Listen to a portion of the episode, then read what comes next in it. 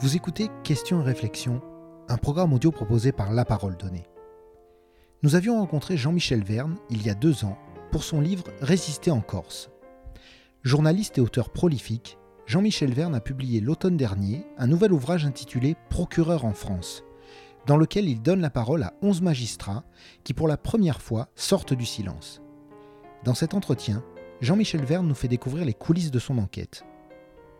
Il revient sur le long et délicat travail d'approche qui lui a permis d'interroger des magistrats que l'on n'entend jamais ou presque, et d'ouvrir avec eux des dossiers concernant des affaires sordides, des scandales politiques et des trafics en tout genre, sur fond de violence permanent. Jean-Michel Verne parle également de la réforme de la justice, de sa lenteur et de l'indépendance des magistrats. Au fil des chapitres de Procureur en France, se dessine, sous la plume du journaliste, un panorama inédit et plutôt inquiétant de l'état de la société française. Je m'appelle Jean-Michel Verne, je suis journaliste, euh, écrivain, et euh, ma spécialité, c'est tout ce qui concerne le, judiciaire, les questions de police et les affaires sensibles. Je viens de, de publier un livre qui s'appelle Procureur en France, dont je suis l'auteur, et dans lequel interviennent 11 des plus hauts magistrats français. Euh, certains ont des postes plus importants que d'autres, mais euh, tous sont des procureurs de la République, c'est-à-dire des représentants de ce qu'on appelle le ministère public, qui sont chargés notamment euh, de contrôler certaines enquêtes judiciaires et par ailleurs d'intervenir aussi dans des procès et représenter l'État français face euh, aux prévenus qui est redevable d'un certain nombre d'infractions. Euh, ces gens-là ont peu, ont, ont peu l'habitude de s'exprimer euh, de façon euh, aussi libre que celle de, l'interview. Hein. ce sont des gens plutôt qui sont sur la réserve. Et là, euh, force est de constater, après en avoir discuté avec euh, une responsable de l'École nationale de la magistrature, une institution que je connais bien, pour, euh, pour y officier en tant que directeur de formation, euh, elle m'a dit, en lisant cet ouvrage, je, je suis assez surpris de la liberté de ton de ces magistrats qui quand même se lâchent assez sur leur expérience personnelle, leur vécu, leur ressenti de la fonction.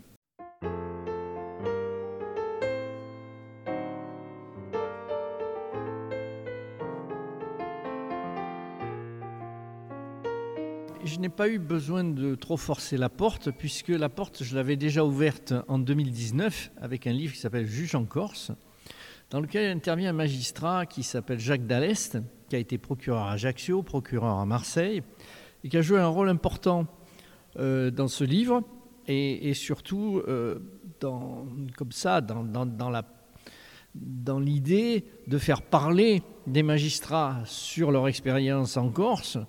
Donc, après la publication de Juge en Corse, il me dit euh, Écoute, Jean-Michel, je pense qu'il y a quelque chose à faire avec les procureurs.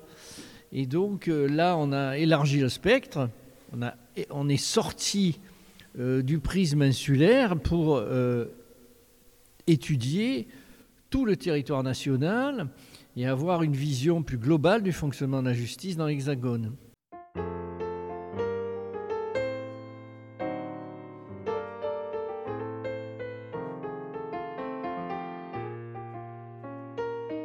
Cette pression du pouvoir politique, elle était avant omniprésente, hein, puisqu'on le, garde des Sceaux n'hésitait pas à donner des, instructions, ce qu'on appelait des instructions individuelles aux magistrats euh, qui étaient euh, sous ses ordres, entre guillemets.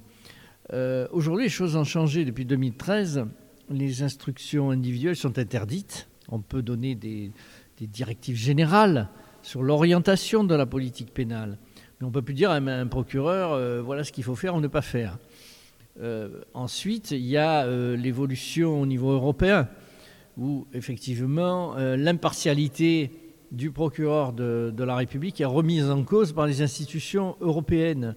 Et donc il y a, tout un débat aujourd'hui autour de la fonction de procureur, à, la fois l'idée qu'il faut sortir de cette emprise historique du pouvoir politique sur le parquet, et, de l'autre la, vision de l'Europe qui vise à harmoniser les systèmes judiciaires.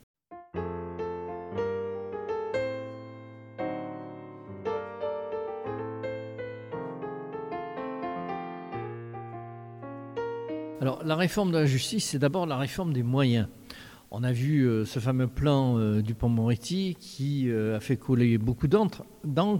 On a l'impression que ça y est, le garde des Sceaux a sauvé la justice en France. Non, on a en fait comblé le trou. Pour l'instant, c'est tout ce qu'on a fait.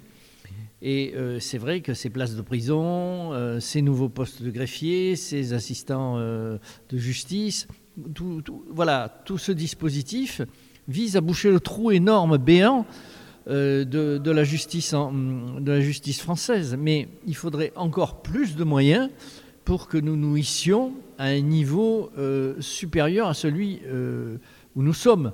vous savez, en France, on se gargarise beaucoup en disant on est le meilleur système judiciaire. Je suis désolé, mais quand on voit que dans certains domaines, la Turquie est plus avancée que nous, il y a beaucoup de questions à se poser.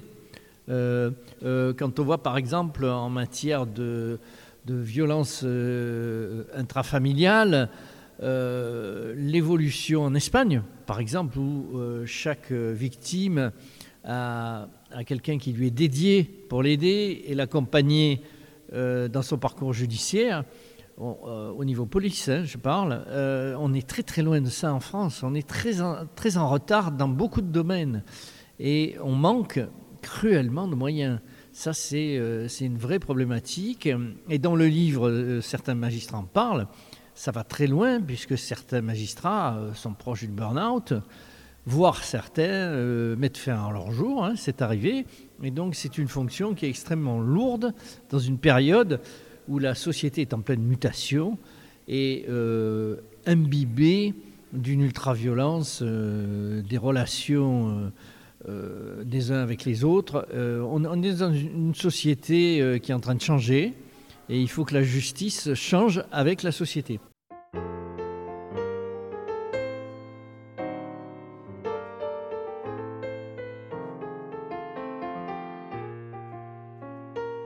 C'est vrai que c'est une double problématique.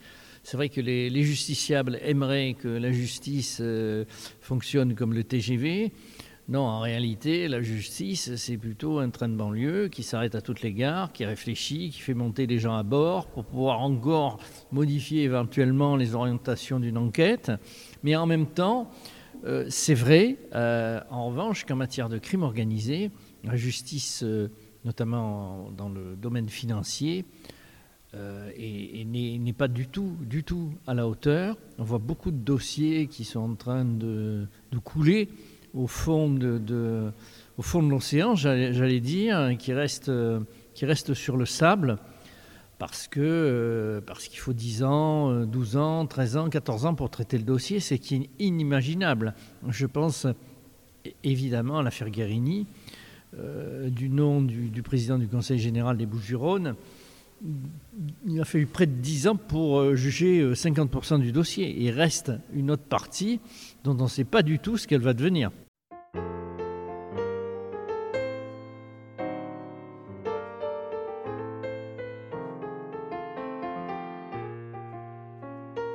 On est dans une période où euh, l'un des, enjeux majeurs, euh, c'est euh, la place de plus en plus importante du crime organisé sur le territoire national. Face à cette montée des crimes organisés, puisque c'est toutes les mafias du monde qui se donnent rendez-vous sur, sur le sol de notre bel hexagone, euh, on voit euh, effectivement euh, des organisations criminelles qui utilisent des techniques extrêmement sophistiquées, notamment pour diffuser des quantités astronomiques de drogue sur le territoire ou d'armes ou d'autres euh, activités euh, peu louables. Et donc, face à cette contagion, on a besoin d'une police hyper spécialisée. Au fil des années, euh, les services de la police judiciaire, dépendant de la DCPJ, direction centrale de la police judiciaire se sont montrés assez efficaces et particulièrement compétents. Aujourd'hui, avec la réforme de la police, on veut déspécialiser tous ces services, les mettre dans un même sac pour gérer en fait les 3 millions de procédures qui dorment dans les commissariats. Alors l'idée est la suivante, c'est qu'aujourd'hui, un, spécialiste de la PJ peut être appelé à résoudre une affaire euh, de violence intrafamiliale. Évidemment, ça va désengorger le stock, mais ça va aussi déspécialiser euh, le fonctionnaire qui ne sera pas utilisé à la hauteur de ses compétences. Euh, premier point. Deuxième point, le procureur de la République, qui, ne l'oublions pas, est également maître de la police judiciaire, parce que l'officier de police judiciaire dépend certes de sa hiérarchie euh, au niveau du ministère de l'Intérieur, mais il dépend également du procureur, il est sous l'autorité du procureur de la République, ce qui permet au procureur de la République de contrôler un certain nombre de choses. Aujourd'hui, on lui dit non, maintenant ça ne va pas se passer comme ça, vous n'allez pas choisir quel service va opérer sur telle affaire, vous allez saisir un directeur départemental de la police nationale qui va vous dire euh, voilà, euh, je peux vous donner euh, tels effectifs pour gérer telle affaire, mais il n'aura pas le libre choix du service compétent. Et ça, ça pose un problème, d'autant que ce directeur départemental de la police nationale sera relié au préfet. En fait, on fait glisser une partie des pouvoirs du procureur de la République vers le préfet.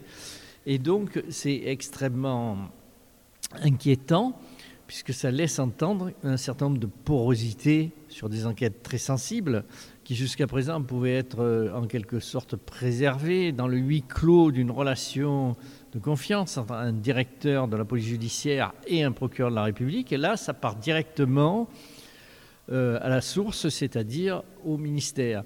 Donc euh, tout ça soulève nombre d'inquiétudes, en tout cas ralentit, réduit, je veux dire, les pouvoirs du procureur de la République.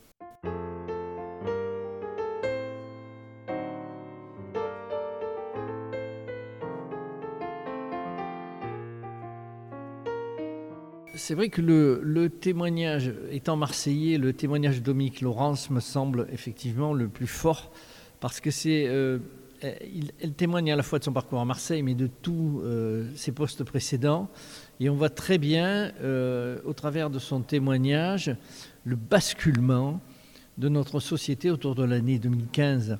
Notamment, elle parle de mots où elle a travaillé où elle, est, passée une première fois, et puis elle y repasse une deuxième fois en tant que procureur de la République. Elle voit euh, l'évolution euh, euh, des effectifs, des procédures à traiter.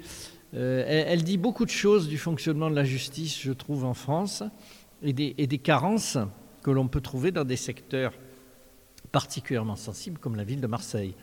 Et là, elle est, je pense, assez, assez dure avec notamment les élus et puis avec, euh, elle porte un regard extrêmement inquiet sur le développement de l'hyperviolence, en disant qu'elle trouve qu'elle n'a jamais connu une hyperviolence comme à Marseille.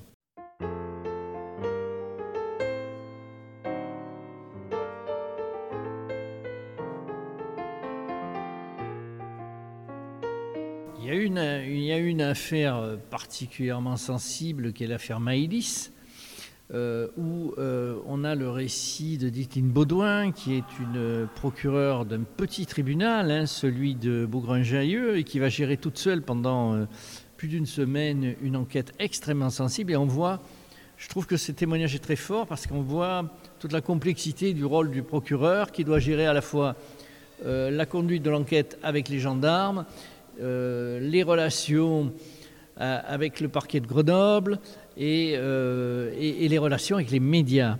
Et ça, c'est quelque chose qui est euh, omniprésent dans ce livre, c'est euh, la difficile relation de ces magistrats avec les médias, parce que face à, eux qui conduisent l'action publique, l'action judiciaire, il y a les médias qui, qui, eux, conduisent un procès médiatique.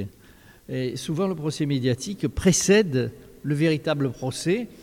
Et ça soulève nombre de questions parce qu'on peut être condamné médiatiquement et relaxé judiciairement.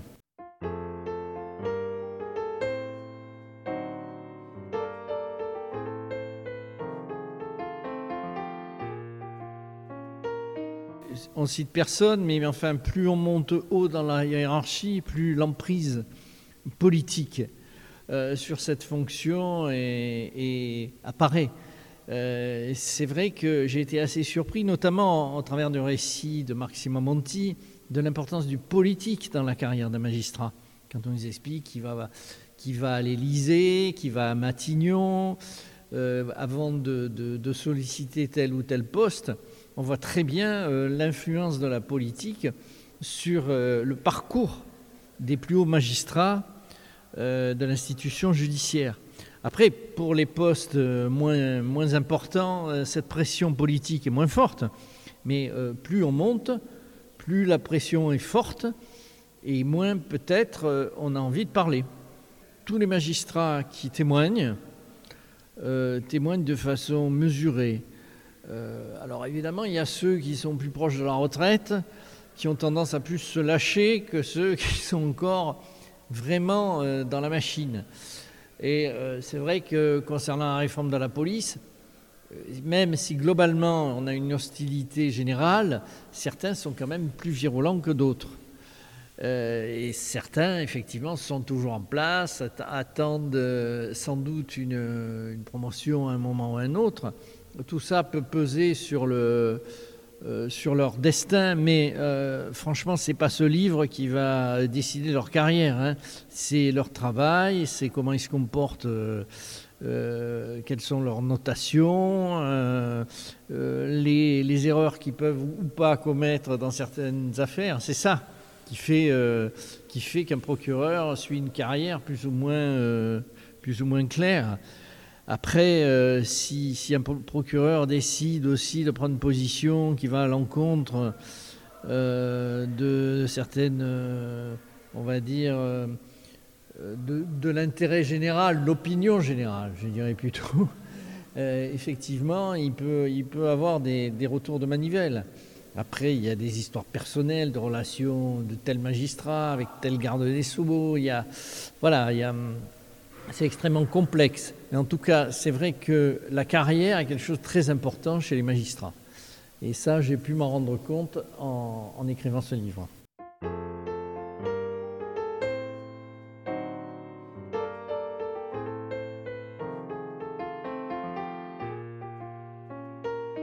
C'est pas tellement la, gestion euh, du ministère hein, qui, est, mise en cause, quoique dans le procès du, euh, Pont-Moretti, euh, on a mis en cause sa volonté de régler ses, comptes avec certains magistrats. Mais globalement, je ne pense pas que le fonctionnement de la justice ait été bouleversé. En revanche, c'est la personnalité d'Éric Dupont-Moretti qui pose problème, parce que c'est quelqu'un qui est un peu l'anti-magistrat.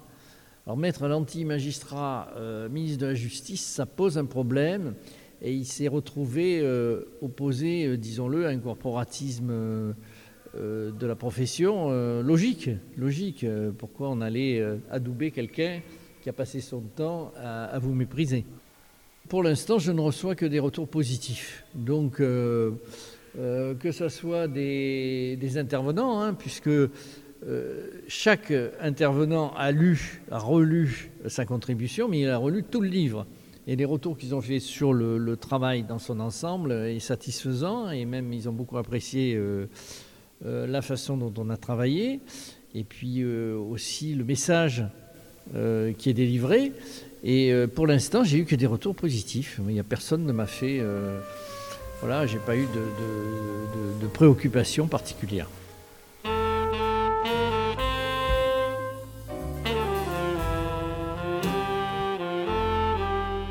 Merci d'avoir écouté cet épisode de La Parole Donnée. Vous pouvez nous suivre sur notre site et nos réseaux sociaux et nous soutenir via notre page Tipeee.